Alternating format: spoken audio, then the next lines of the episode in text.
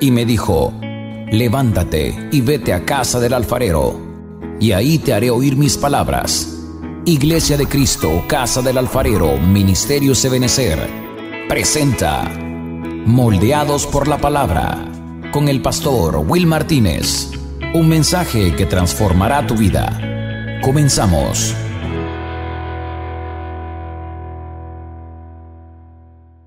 Pueden descender, mis amados hermanos, de la alabanza. Gloria a Dios.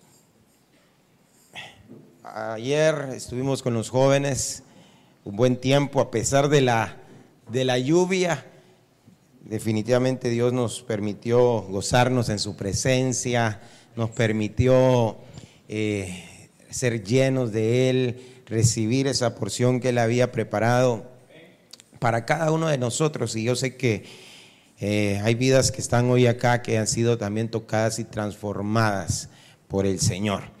Eh, y fíjese que el día, el día de ayer eh, hablaba con los jóvenes algo que yo quisiera compartirlo con usted hoy en esta, en esta noche. Porque el Señor habló, habló a mi vida de una manera muy, muy puntual hace un par, quizás hace un par de noches que estaba eh, pidiéndole al Señor que, pusiera esa palabra. Realmente en mi boca sí, sí habíamos hablado con, los jóvenes acerca pues del, del fin que tenía el, retiro. Pero pues hay tanto, tanto que, hablar al respecto de ese tema. Eh, y y decir, ¿y por dónde, Señor? Es como cuando usted le ponen un así un trozo de carne bien sabroso, con gordura hacia los lados y usted dice, ¿por dónde empiezo? O una gran hamburguesa. Y usted dice, ¿por dónde comienzo a meterle el diente? Y, le decía, Señor, y realmente, ¿cómo nos comemos esto? ¿Cómo, cómo le hago para, para poder hablar con, los jóvenes este tema. Y quisiera, no quiero, no quiero entrar en, todos los detalles, porque quedaría prácticamente en lo mismo que hablábamos con los jóvenes quisiera hoy avanzar. Y mire, quisiera que buscara en su Biblia una cita en Isaías capítulo 41, verso 8. Isaías capítulo 41, versículo 8. Y dice esta versión 60, pero tú Israel, siervo mío eres. Tú, Jacob, a quien yo escogí, descendencia de Abraham, mi amigo. Dios está hablando acá al pueblo de Israel. Y note por favor cómo se refiere a ellos, cómo le habla a ellos. Le dice, tú Israel, ¿qué es Israel para, para el Señor o qué era Israel para el Señor? No, no está leyendo usted conmigo. ¿Qué es? No está saliendo. No está saliendo. Perdón, hermano, perdón. Yo lo estoy regañando. ¿Y por qué está saliendo el logo? Espéreme, quiero ver. Vamos a dejar de duplicar y vamos a poner aquí. Se está poniendo rebelde esto.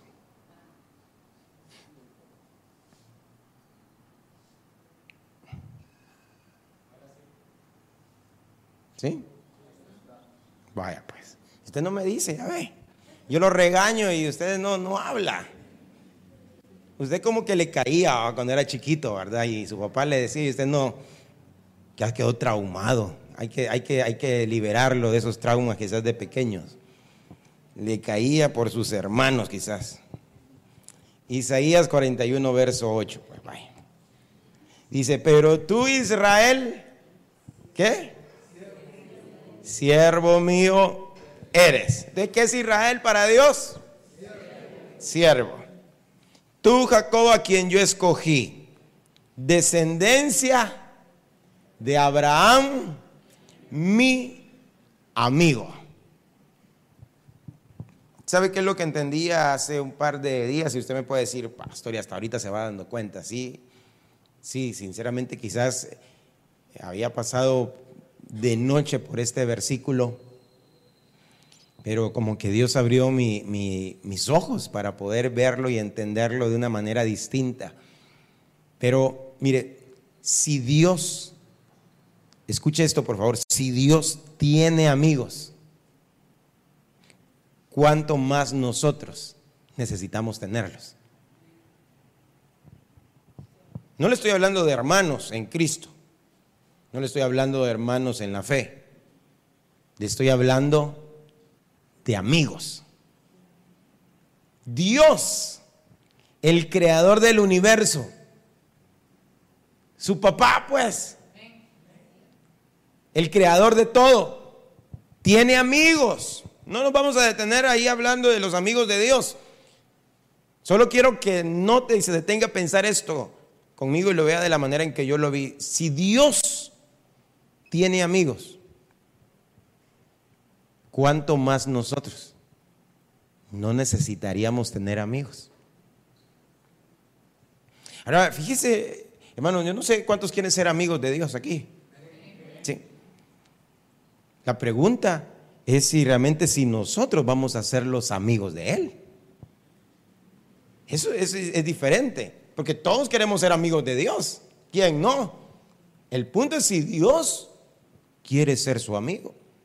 Ahora, Dios le dio a este hombre una oportunidad para poder ser su amigo. Si vamos a Santiago capítulo 2, verso 23, nos explica este, este pasaje algo bien interesante. Y se cumplió la escritura que dice, Abraham creyó a Dios y le fue contado por justicia y fue llamado, ¿cómo? amigo de Dios. Aquí Dios nos revela lo que realmente lo conecta a una persona para que llegue esa persona a ser su amiga. Fíjese qué, qué maravilloso, porque dice, y se cumplió la escritura que dice, Abraham creyó a Dios y le fue contado por justicia, pero le creyó a Dios. Es decir, que si nosotros le creemos a Dios, podemos llegar a, ser o podemos llegar a convertirnos como este hombre se convirtió en un amigo de Dios. Ahora, una cosa es creer en Dios y otra cosa es creerle a Dios. Entonces, cuando Dios de pronto, hermano, mire, cuando nosotros vemos lo que le sucedió a Abraham, Dios lo llama a Abraham a los 75 años para que pudiera formar de él una gran nación, para poder hacerlo a él padre de multitudes, para bendecir a través de él a todas las familias de la tierra. Pero era un hombre de 75 años, que ya no tenía la capacidad para poder tener hijos. Él en su cuerpo prácticamente ya estaba muerto. Y si usted le agrega eso, de que Sara era estéril, como que la misión era imposible la que Dios le estaba pidiendo realmente a Abraham o lo que él estaba diciendo a Abraham. Y, y, la cuestión era que no solo le decía, te voy a ser padre. Le dijo, me vas a tener que creer porque no te voy a ser padre aquí en la tierra. Quiero que dejes tu casa. Quiero que dejes la casa de tu padre. Quiero que dejes tu parentela, tu familia y salgas de aquí a una tierra que yo te voy a mostrar. Porque a esa tierra que te voy a llevar esa le voy a dar a tu familia, a tu descendencia. Un hombre de 75 años. Hermano, le creyó, no solamente creyó en el Señor, le creyó a Dios. Y entonces fue llamado, ¿qué?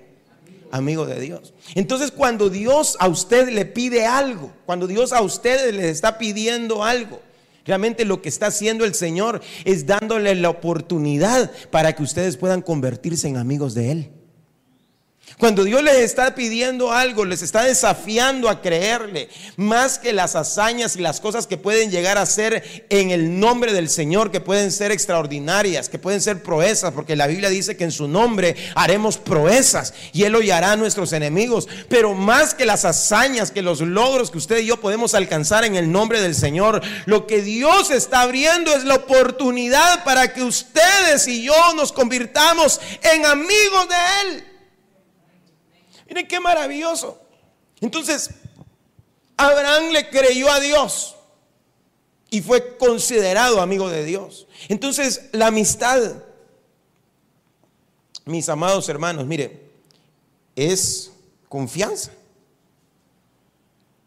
Amistad es confianza. Amistad es, es confiar. Cuando alguien cree en ustedes, aunque no les esté diciendo que ustedes son sus amigos. Cuando no nos está diciendo él, tú eres mi amigo, pero está confiando en ti, te está diciendo a través de sus hechos que tú eres su amigo. Hermano, que alguien pueda poner su confianza en nosotros. Eso es amistad pura.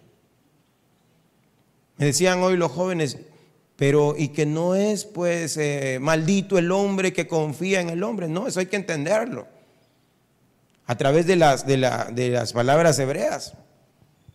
Pero usted va al médico y usted confía que el médico no le va a meter veneno. ¿ah? Usted eh, pide un Uber y usted espera que el del Uber va, no sea un secuestrador. Se confía o no.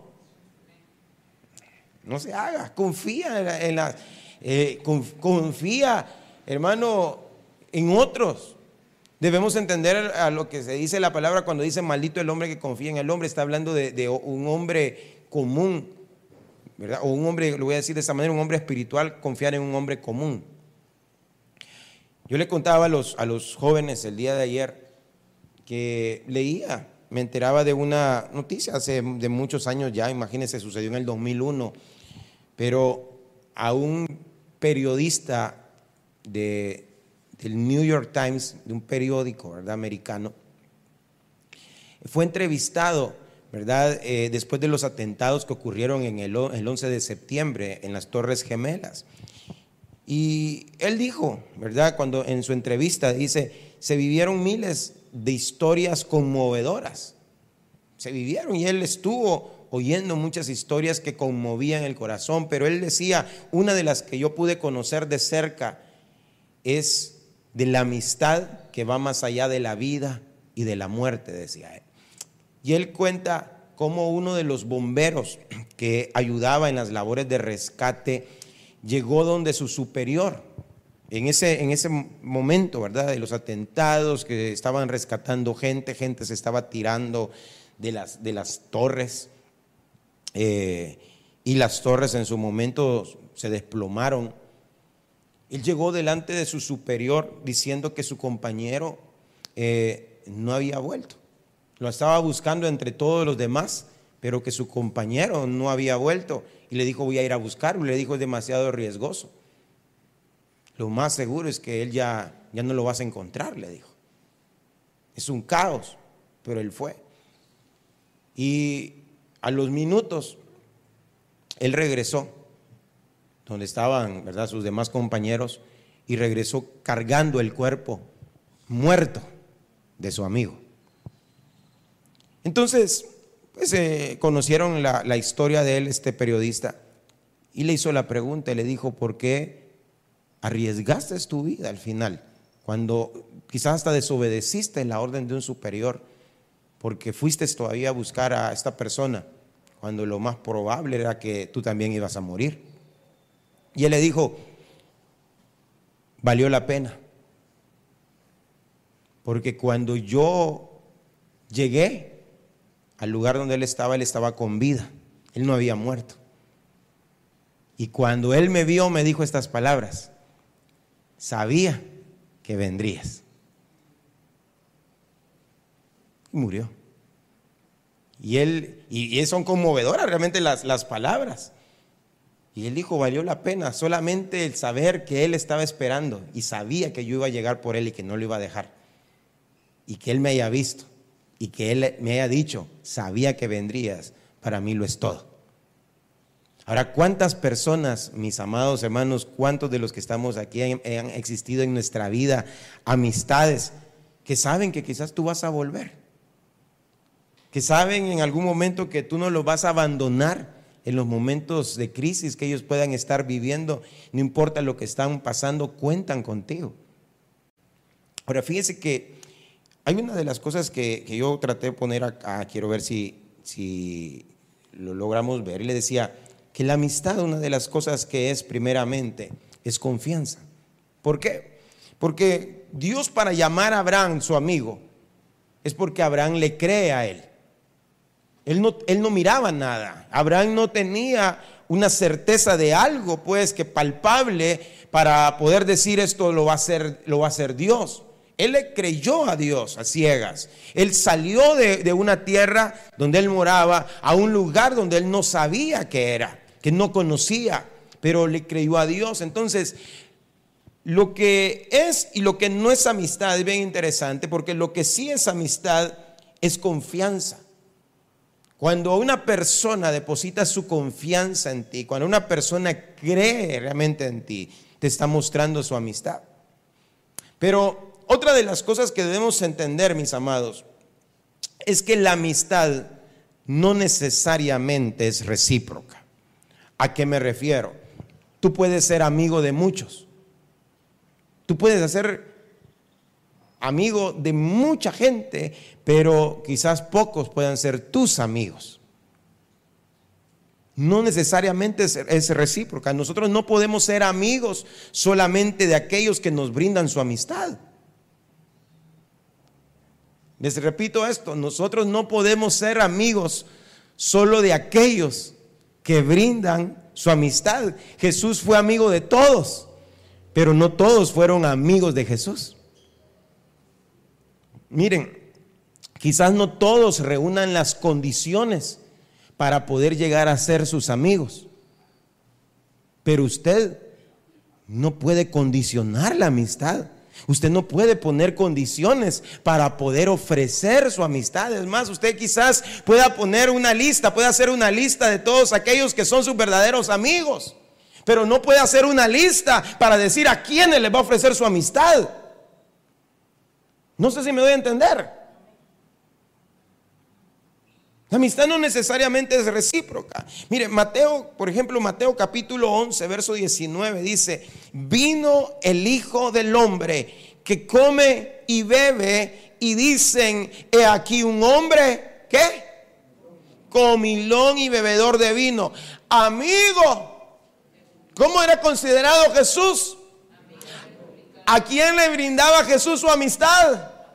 A los publicanos y a los pecadores. Y le decía, pero la sabiduría es justificado por sus hijos. Allí, hermano, no está hablando de una amistad recíproca. Es decir, estos pecadores, estos publicanos no estaban para Jesús. Es más, no estuvieron para Jesús cuando Pilato preguntó qué quieren que haga con este hombre, Jesús Nazareno. Ellos no, no dijeron, déjalo libre, no estuvieron para él, pero Jesús sí estaba para ellos.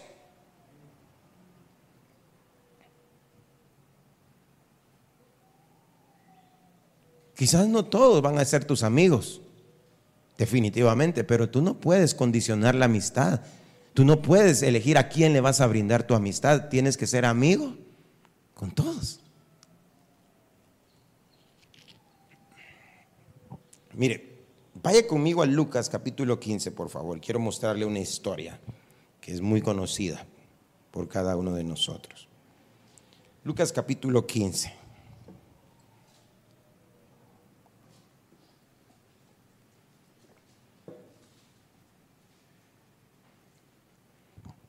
Él le dijo, tu hermano ha venido y tu padre ha hecho matar el becerro gordo por haberle recibido bueno y sano. Entonces se enojó y no quería entrar. Salió por tanto su padre y le rogaba que entrase.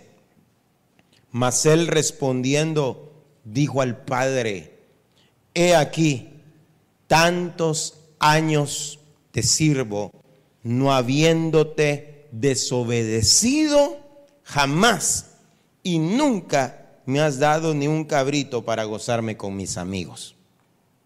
Pero cuando vino este tu hijo, que ha consumido tus bienes con rameras, has hecho matar para él el becerro gordo.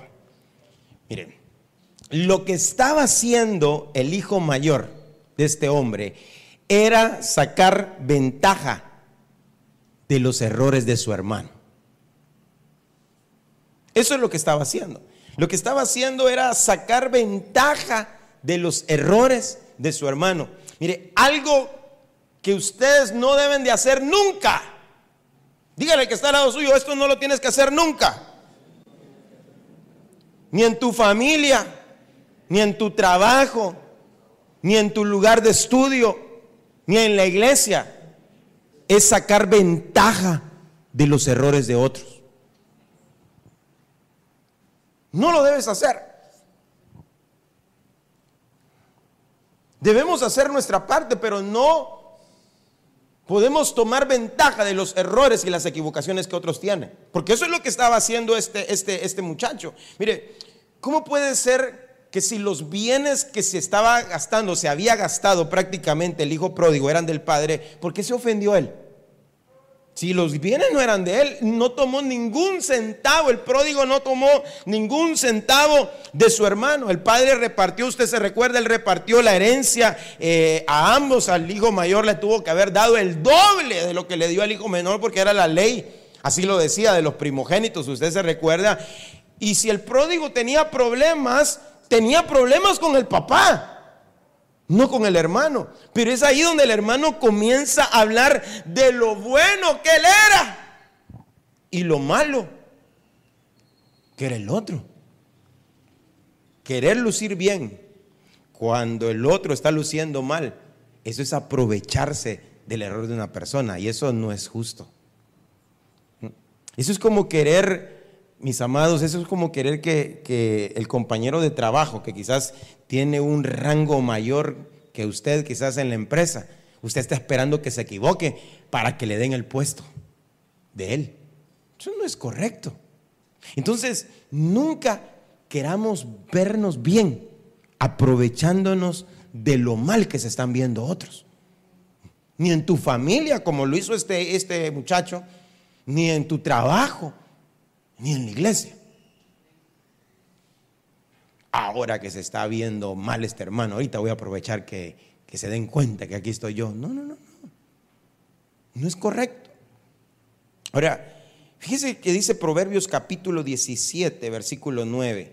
Dice en la versión del lenguaje sencillo, quien perdona, gana un amigo. Quien no perdona, gana un enemigo. ¿Qué hay que hacer entonces? Perdonar. Acuérdese, Dios tiene amigos y si queremos nosotros amigos, una de las cosas que tenemos que hacer es perdonar. Este mismo versículo en la versión NRB del 1990 dice, el que pasa por alto la ofensa, crea qué? Amistad. El que insiste en ella, o sea, en la ofensa, aleja al amigo. Esta versión, siempre de 17.9, pero en la versión moderna, Pratt dice, el que cubre una transgresión busca la amistad, pero aquel que sigue mentando el asunto separa de sí al amigo más íntimo. Y aquí mire, aquí hay algo también que quiero mostrarle, porque las ofensas bien manejadas pueden fortalecer una relación. Es decir, los amigos no es que nunca se ofenden. Los amigos no es que nunca dicen algo incorrecto. Se equivocan. Pero cuando se pasa por alto la ofensa, entonces los lazos de amistad se convierten en más fuertes que antes. Que antes. Pero ¿qué es lo que normalmente la gente hace? Es estar recordando el asunto, es recordando la ofensa, es recordando el desprecio. Y entonces lo que hace es alejar al amigo y se pierde una amistad. Y la Biblia dice, el que cubre la transgresión, el que pasa por alto la ofensa, el que perdona, está ganando un amigo. Por eso dice un pasaje, creo que en Proverbios 17, verso 22, el que quiere amigos o el que, el que tiene amigos ha de mostrarse amigo. Vaya conmigo a Génesis capítulo 45. No se olvide de la historia del hijo pródigo. No me he olvidado de ella. Ya vamos a, a seguir. Génesis 45. Mire esto. Qué tremendo. Génesis 45. Vamos a leer del verso 1 al 8. No podía ya José contenerse delante de todos los que estaban al lado suyo. Y clamó haced salir de mi presencia a todos. Y no quedó nadie con él al darse a conocer. José, ¿a quiénes? A sus hermanos. José fue aquel joven que usted se recordará que de niño tenía sueños. Soñaba con la luna, soñaba con las estrellas, eh, el sol, la luna y las estrellas, soñaba con manojos de trigo que se inclinaban delante de él. Era aquel muchacho en que su padre eh, le dio una túnica de colores, en preferencia de todos sus hermanos y sus hermanos lo llegaron a aborrecer, sus hermanos lo llegaron a odiar, llegaron al punto en que planearon matarlo. Pero hubo uno de sus hermanos, el mayor, que dijo, no nos lo matemos. Él quería salvarlo, pero en eso que se descuidó, sus hermanos lo terminaron vendiendo. Hermano, y en esa, esa venta, hermano, miren, no solamente lo molestaron, no solamente le reclamaron, no solamente lo ofendieron con palabras, lo vendieron como esclavo. El muchacho paró en una caravana ismaelita, hermano, y para en la casa de, de un hombre general del ejército de Faraón llamado Potifar. Eh, ahí queda como sirviente de, la casa hasta el punto en que falsamente lo acusan de, un eh, intento de violación. Para en la cárcel, hermano, pasa varios años en la cárcel hasta que de pronto, ¿verdad? Él sale de la cárcel y llega al trono. Y, predice, ¿verdad? Explica aquel sueño que tiene Faraón de los siete años de las vacas gordas y, los siete años de las vacas flacas, y él se prepara, administra todo para poder eh, sostener a la tierra de Egipto de la hambruna que había llegado. ¿Se acuerda usted de la historia?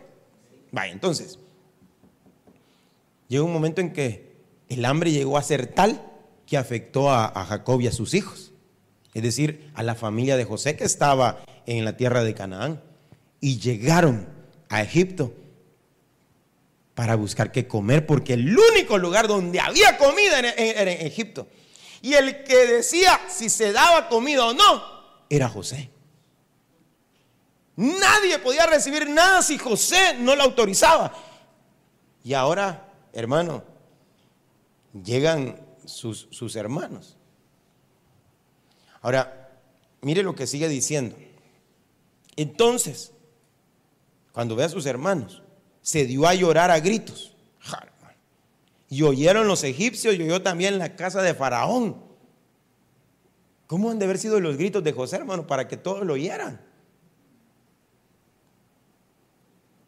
Y dijo José a sus hermanos, yo soy José, vive aún mi padre. Y sus hermanos no pudieron responderle, porque estaban, ¿qué? se puede sentir cómo se sintieron en ese momento sus hermanos. Ah, que agradezcan que no era José como el hermano del hijo pródigo. ¿ah? Se puede imaginar que él hubiera tenido ese corazón en ese momento. Era el momento para vengarse y para desquitarse todo lo que un día le habían hecho. Entonces dijo José a sus hermanos, acercaos ahora a mí. Y ellos se acercaron y él dijo, yo soy José vuestro hermano, el que vendisteis para Egipto. Ahora pues, no os entristezcáis ni os pese de haberme vendido acá, porque para preservación de vida me envió Dios delante de vosotros. Pues ya ha habido dos años de hambre en medio de la tierra. Y aún quedan cinco años en los cuales ni habrá arada ni ciega. Y Dios me envió delante de vosotros para preservaros posteridad sobre la tierra y para daros vida por medio de gran liberación. ¿Qué era lo que estaba haciendo José? José les estaba quitando a ellos la culpa de encima. Lo que estaba diciéndole José era, oigan, oigan, no se pongan tristes, no se lamenten. No fueron ustedes los que me enviaron aquí, fue Dios el que me envió aquí para liberación de sus vidas. Fue Dios que me trajo aquí para que yo hoy pudiera bendecirlos a ustedes. No fueron ustedes los que me hicieron lo que, que yo estuviera hoy aquí por todo lo que yo he pasado. Fue Dios. Hermano. Dios había procesado todos esos años a José para poder decir esas palabras. Él había dado dos frutos ya en la tierra. Uno se llamaba Manasés Dios me ha hecho olvidar todo mi trabajo y la casa de mi padre.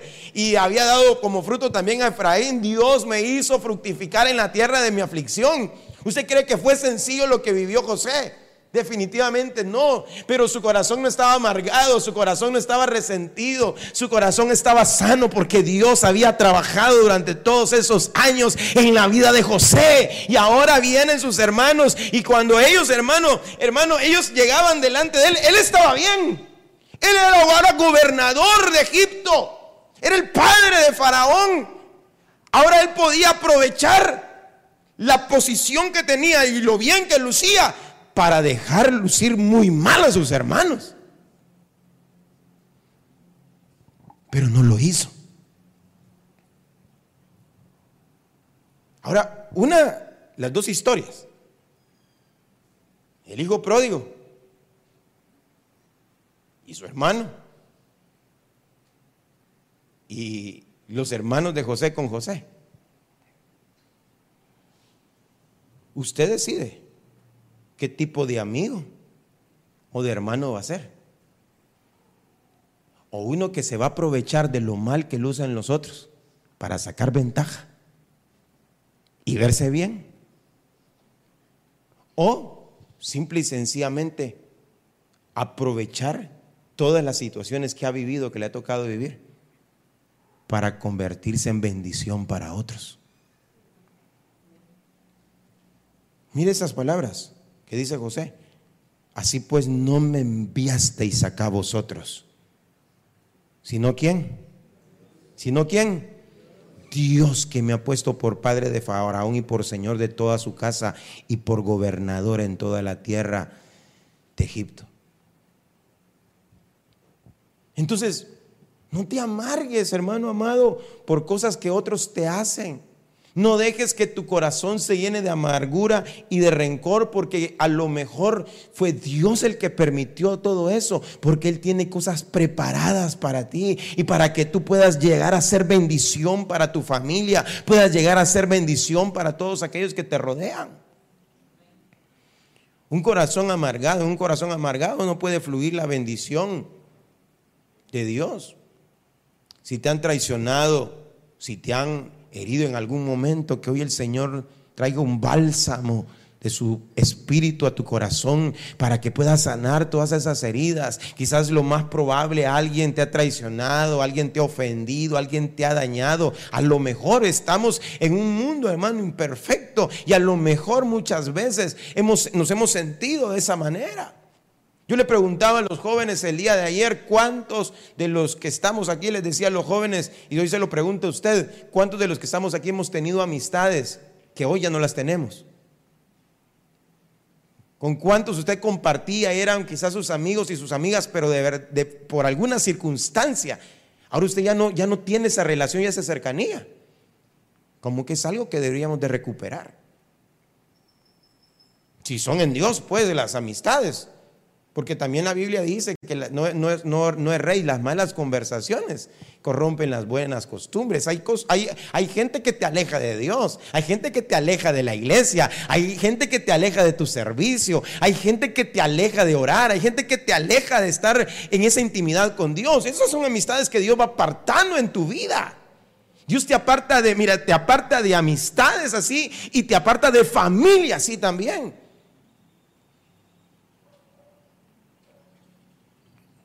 Pero hay otras amistades en las cuales tú has sido bendición para ellas.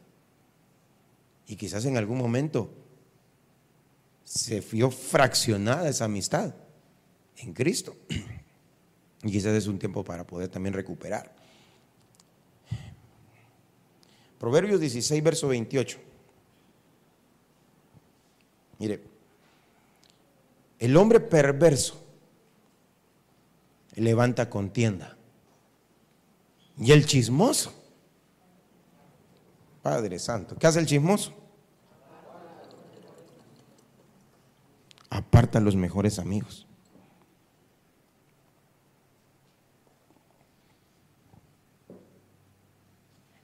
Ese mismo pasaje en la Dios habla hoy. El perverso provoca qué? Peleas. Y el chismoso es causa de qué? De enemistades. Mire, vivimos en un mundo, hermano, de veras. Qué, qué peligroso. Yo no sé si usted se dio cuenta de lo que sucedió hace unos, una semana pues, en, el estadio, que fue algo, una, una tragedia y no podíamos nosotros eh, tomar a la ligera lo que sucedió. Fueron vidas, usted puede decir, ah, pues estaban, ¿por qué están yendo a eso, a, ver a jugar el huehuecho del diablo? Ah? Eso les pasa por andar ahí y aquí que allá. No tienen a Dios, están ciegos. Pero a lo que quiero llamar su atención es que cuando todo eso, eso sucedió, empezó, empezó a suceder, empezaron a, hablar y empezaron a través de redes sociales a decir aquí, decir allá, esto y lo otro. Hermano, y un montón de, cosas que no tenían pruebas para poder decirlas. Y, no podían hablar si, si, oficialmente no se había dictaminado qué era lo que había sucedido realmente. Ahora, ¿por qué le digo esto? Porque nosotros estamos viviendo hoy un tiempo en las redes sociales, hermano, donde la gente tira, mire, se, se descarga a través de las redes sociales. Y las redes sociales, hermano, deberían ser para nosotros como hijos de Dios una herramienta para poder hablar de Jesús, para dar testimonio de Jesús. Pero a veces, hermano, no lo estoy diciendo por usted, no, le estoy hablando de una manera general, pero a veces, hermano, se descarga, se ministra se tiran indirectas a veces la gente a través de las redes sociales. Es que como llega con la camisa, ¿verdad? del año del reconocimiento, ¿sabe qué se cree? ¿Cómo así? Porque no directamente va, se va y le dice, ¿y vos qué te crees, verdad? Pero a veces en las redes sociales empezamos a ministrarnos, a descargarnos, hermano, y empezamos a hacer lo que allá afuera se está haciendo. Cuando nosotros deberíamos usar las redes sociales, hermano, para para bendecir, para hablar de Cristo. No para hablar tampoco de doctrina, hermano, porque eh, no es a las ovejas que les corresponde hablar de doctrina, sino a los ministros. No ponerte a enseñar a través de las redes sociales, si no te, no te corresponde, si no te han mandado a enseñar. Habla de Jesús, testifica de Jesús. Juan 15, verso 15 al 16 dice, ya no llamo siervos, porque el siervo no sabe lo que hace su Señor, pero os he llamado, os he llamado amigos, porque os he dado a conocer todo lo que he oído de mi Padre. Vosotros no me escogisteis a mí, sino que yo os escogí a vosotros. ¿Sabe qué es lo que hizo Jesús? Jesús escogió siervos y los transformó en amigos. Pero con un propósito, que tocaran otras vidas que tocaran corazones. Los llamó para que ellos pudieran ir donde estaban los enfermos y pudieran poner sus manos y sanarlos. Él los llamó y los escogió para que pudieran ir ahí donde estaban los endemoniados y pudieran echar fuera a los demonios que los atormentaban. Dios escogió un grupo de gente, de hombres comunes y corrientes. Y les dijo, ustedes no me eligieron a mí, yo los elegí a ustedes. Es decir, Jesús decidió brindar su amistad a ellos.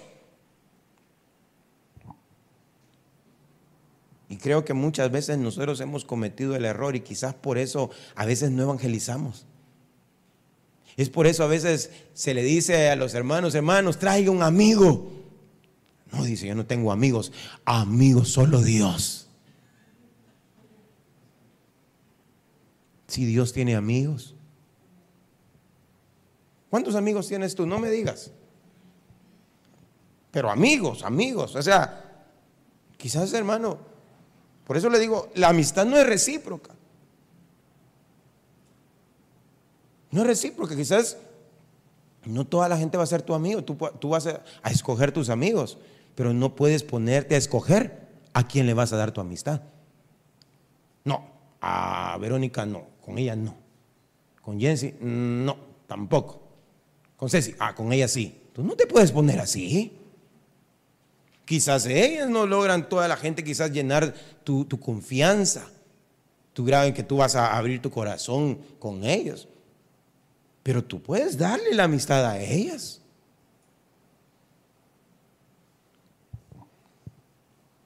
¿Cuánta gente hoy, quizás que te rodea, tienes? Eh, vaya, hagamos una prueba. Agarre su teléfono le voy a dar permiso, agarre su teléfono. Envíele un mensaje, por lo menos a una persona que no está aquí. Y dígale, hola, mire, puede ser su, familia, puede ser un conocido, y dígale, si lo sea, hola, ¿qué tal? Un gusto saludarte, estoy en la iglesia y ahorita me estoy acordando de ti y estoy orando por ti. Agárralo. Hágalo. Así, estoy orando por ti. Te quiero muchísimo, dígale. Dice, ¿a quién se lo mando? Usted está pasando a buscar a quién se lo va a mandar. Puede ser un su hijo. Escríbale a su hijo, quizás su hijo no está aquí. Escríbale, dígale. Hijo, aquí estoy en la iglesia y, y me estoy acordando de ti. Y ahorita estoy orando por ti. Para que Dios te bendiga, te quiero mucho.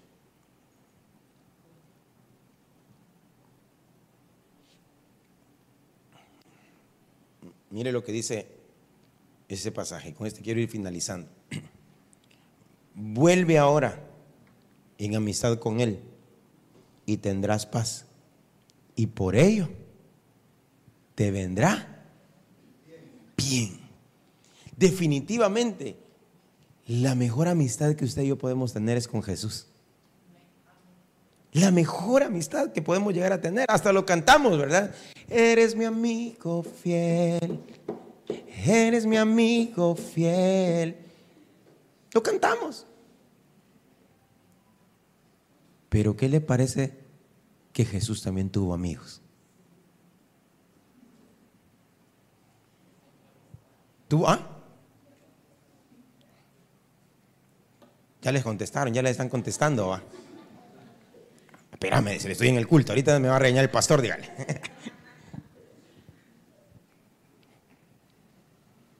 Pero lo mejor que usted puede hacer con ese amigo es compartirle realmente lo que Dios ha hecho en su vida. Ahora, ¿saben de qué me di cuenta yo? Hace un par de días yo se lo compartí a, algunos de los jóvenes. Me di cuenta y empecé a decir, ¿quiénes son mis amigos? Hermano, hermano, muchos dedos tengo en la mano derecha para decir que tengo amigos. Tengo conocidos, tengo gente con la que hablo. Sé que le puedo brindar mi amistad a todo el que quiera, eso sí.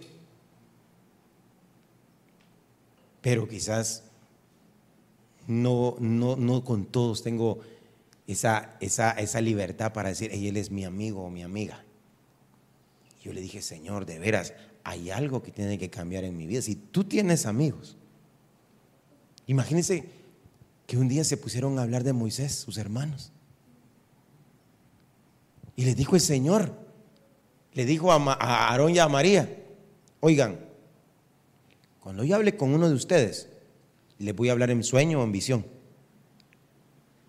Pero a Moisés, a él le voy a hablar cara a cara como un hombre habla con su amigo. Así por eso que está haciendo María, leprosa. Mire lo que pasa cuando se meten con un amigo de Dios.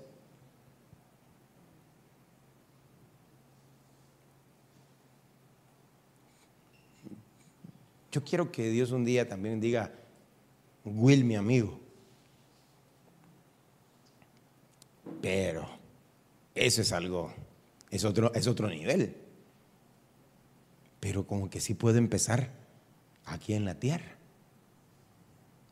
Aquí haya gente que pueda decir, él es mi amigo. No son malos los amigos que te llevan a Dios.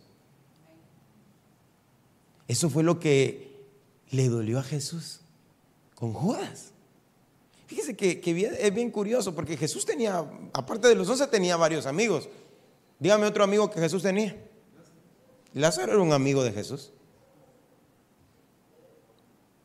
No era un discípulo nada más, era un amigo de Jesús. Imagínense Jesús estando en la tierra, tuvo amigos, ¿cuánto más nosotros? A Judas, cuando lo traicionó, lo llamó amigo. La palabra que se utilizó ahí Fíjese que no es filos, porque para decir amigo en el griego es filos, pero a él no le dijo filos, le dijo etairo, que significa compañero y camarada. Porque Judas, mire, Jesús sí era amigo de Judas, pero Judas no era amigo de Jesús. Lo traicionó. Pero en el Salmo, no sé, yo ahora lo preguntaba en los jóvenes, nadie me lo dio, pero el Salmo 60 y algo, que dice, porque no se levantó contra mí un desconocido, sino tú, íntimo mío, el que comía de mi plato, con quien compartíamos los secretos en la casa de Dios. Tú fuiste el que me traicionaste.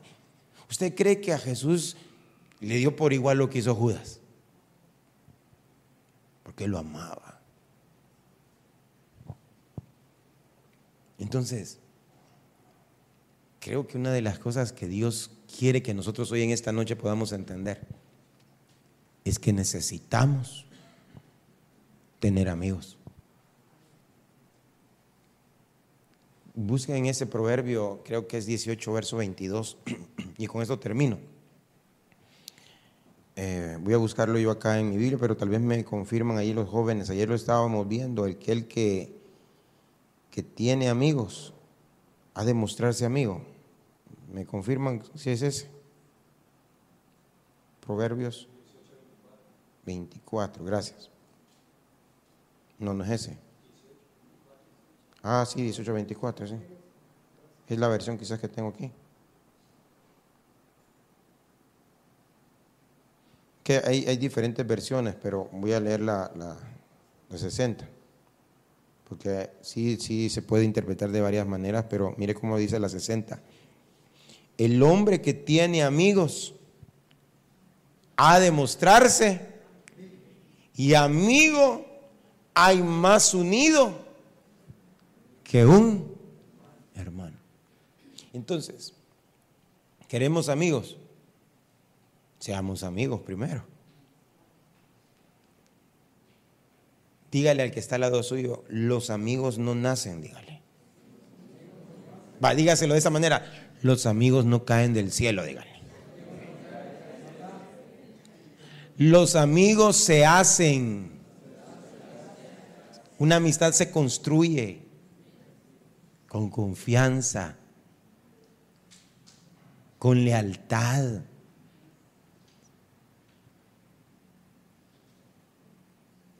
Ahora, no le estoy diciendo, ya ve, por eso usted, porque es un gran hipócrita, no le voy a dar mi amistad. No, como no, bríndesela. Ahora, que no sea su íntimo, eso es aparte. Por eso le digo, la amistad no es recíproca. Jesús era amigo de todos, pero no todos eran sus amigos. Lo traicionaron. Pero no por eso él dijo, ah, Judas, vete de aquí porque me vas a traicionar un día. No te quiero ni ver cerca ni pintado. A las multitudes que le hacían milagros, ¿acaso él no sabía que lo iban a traicionar? ¿No fueron esas multitudes a los que él sanó, a los que le hizo milagros, a los que les proveyó de comida? ¿No sabía él que esos mismos eran los que iban a decirle a Pilato, crucifícale? Pero los sanó, les dio de comer, los liberó, predicó en sus ciudades. ¿Por qué? Porque les dio su amistad. Entonces los amigos se hacen. Y el mejor lugar donde tú podrías hacer un, hacer un amigo es aquí.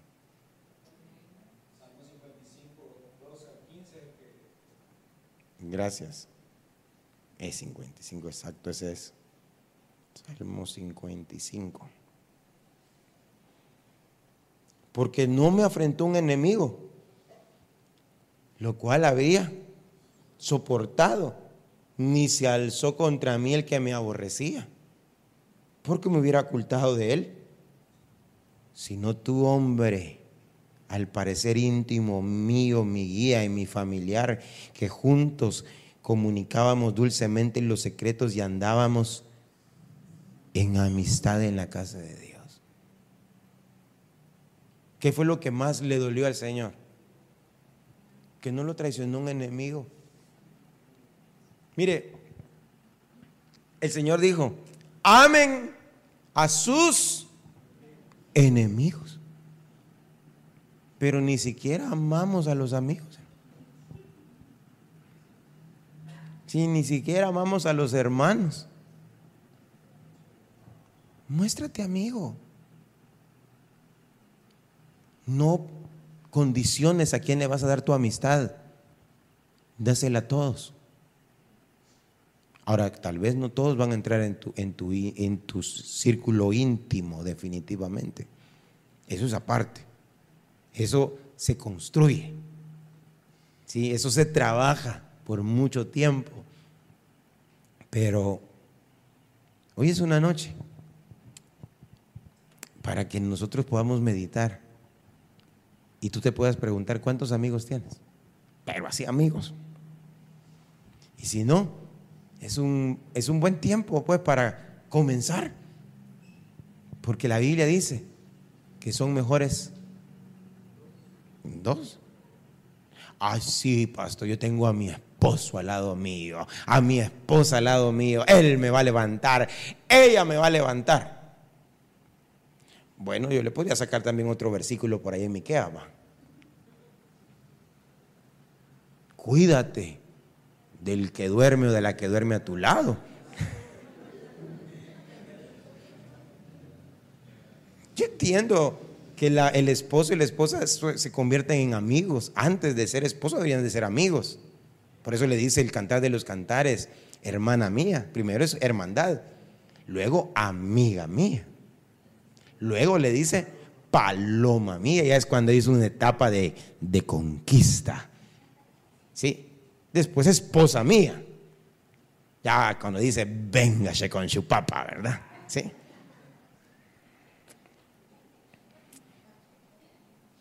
Pero amistad. Amistad. O sea, e, esa es parte.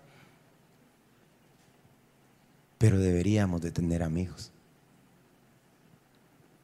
Hay amigos que son más íntimos que un hermano.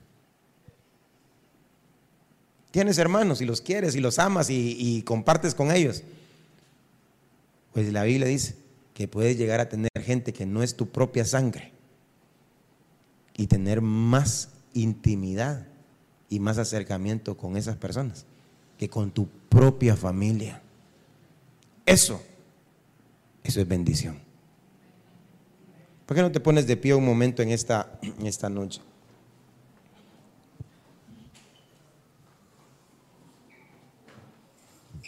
Y le decimos al Señor hoy que Él nos ayude, que Él nos dé esa gracia para poder tener amistad, para poder hacer amigos, para dentro de la misma familia de la fe que Él nos ha dado, podamos tener hoy cercanos, que son aún más cercanos, más íntimos que a un hermano o una hermana. ¿No le gustaría a usted? Mire, Dios, su papá tiene amigos. ¿Por qué usted no los va a tener? Cierre sus ojos un momento en esta, en esta noche. Gracias, Señor Jesús.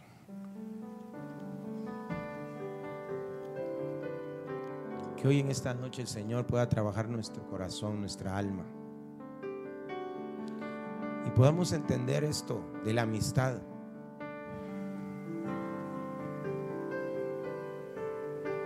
A poder perdonar. Hay dos actitudes que le quise mostrar en esta noche.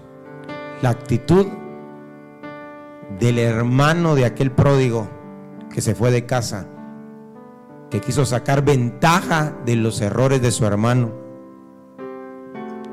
Quiso sacar una oportunidad de la ocasión que estaba viviendo en casa y quiso quedar el bien delante de su papá porque su hermano había quedado mal.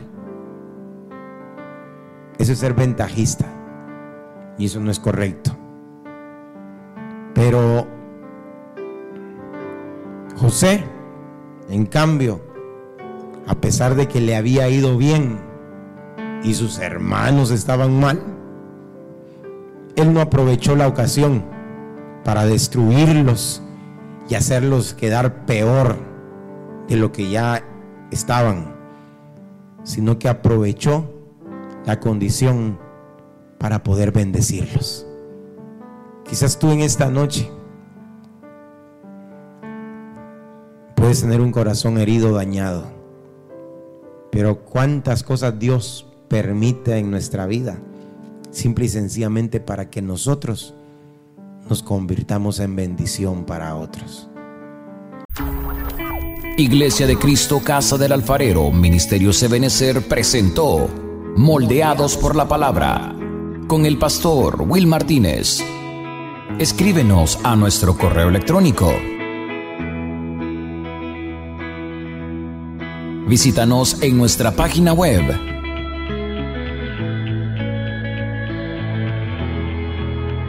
o síguenos a través de nuestras redes sociales.